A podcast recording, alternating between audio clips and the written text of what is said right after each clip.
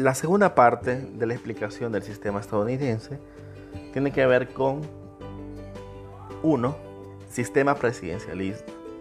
La sección primera, artículo 1 de la Constitución estadounidense constituye que se deposita el poder ejecutivo en un presidente, jefe de Estado y jefe de gobierno.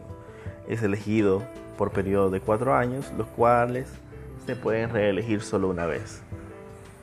Comanda las Fuerzas Armadas, designa a los magistrados del Tribunal Supremo Superior, lleva a cabo las relaciones internacionales, firma tratados previa aprobación del Congreso y en materia militar, ojo, goza de la máxima libertad, utilización de las más sofisticadas guerras e invasiones. Podrán denotar el, el enorme poder que tiene el presidente y decir que se puede reelegir una vez. La mayoría de presidentes se reeligen, Obama, Clinton, Bush, eh, Reagan, en, los últimos años.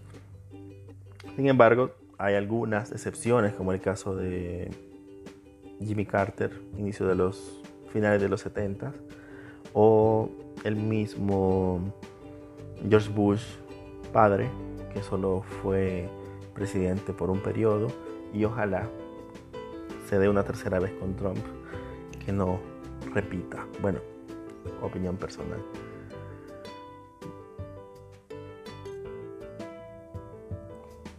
Tiene muchas atribuciones similares a del salvadoreño. En El Salvador es muy presidencialista también, derecho a veto sobre las leyes aprobadas y elige los nueve jueces que guían el sistema judicial. Estos jueces tienen un cargo vitalicio. Bueno, en esta en esta redacción hay una pequeña confusión.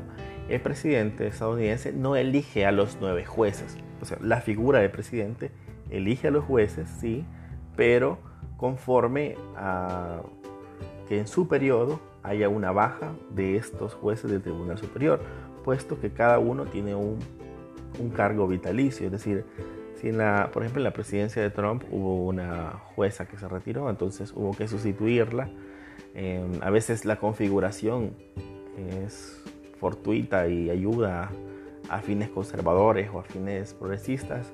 Eso básicamente es un poquito azaroso.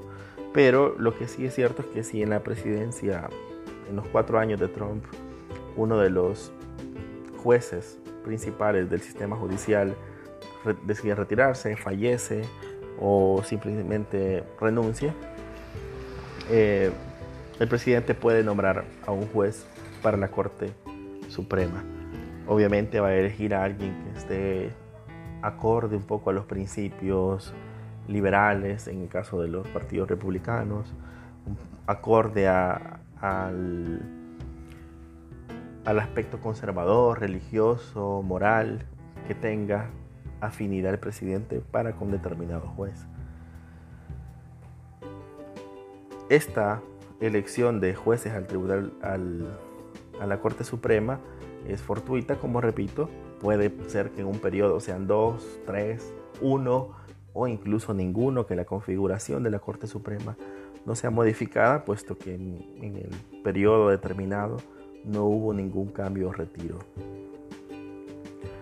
Hablando de legislativo, el Congreso está formado por una Cámara Alta, una Cámara Baja, la Cámara Baja son los diputados, de ahora en adelante diputados. Son 435 ah, diputados para Estados Unidos. Imagínense, nosotros tenemos 84, tenemos 7 millones de personas. Estados Unidos tiene 435 y son 300 millones de personas, así que quizás tenemos un poquito, un poquito elevado nosotros el número de diputados. Por otro lado, los senadores son 100 y duran en sus funciones seis años.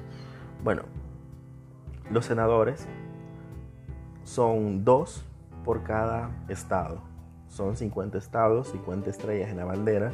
Entonces, el total de senadores para Estados Unidos son 100. Así que así se constituye el Congreso.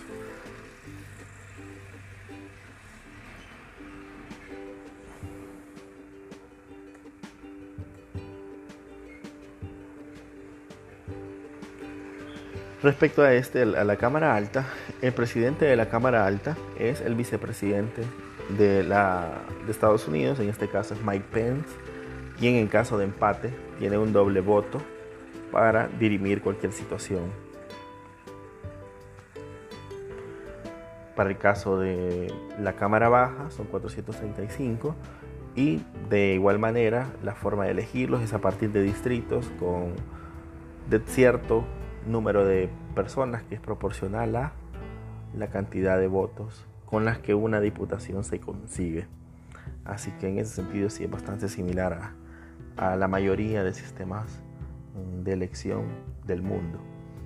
La tercera parte del sistema es la explicación concreta de las funciones del Congreso. Saludos.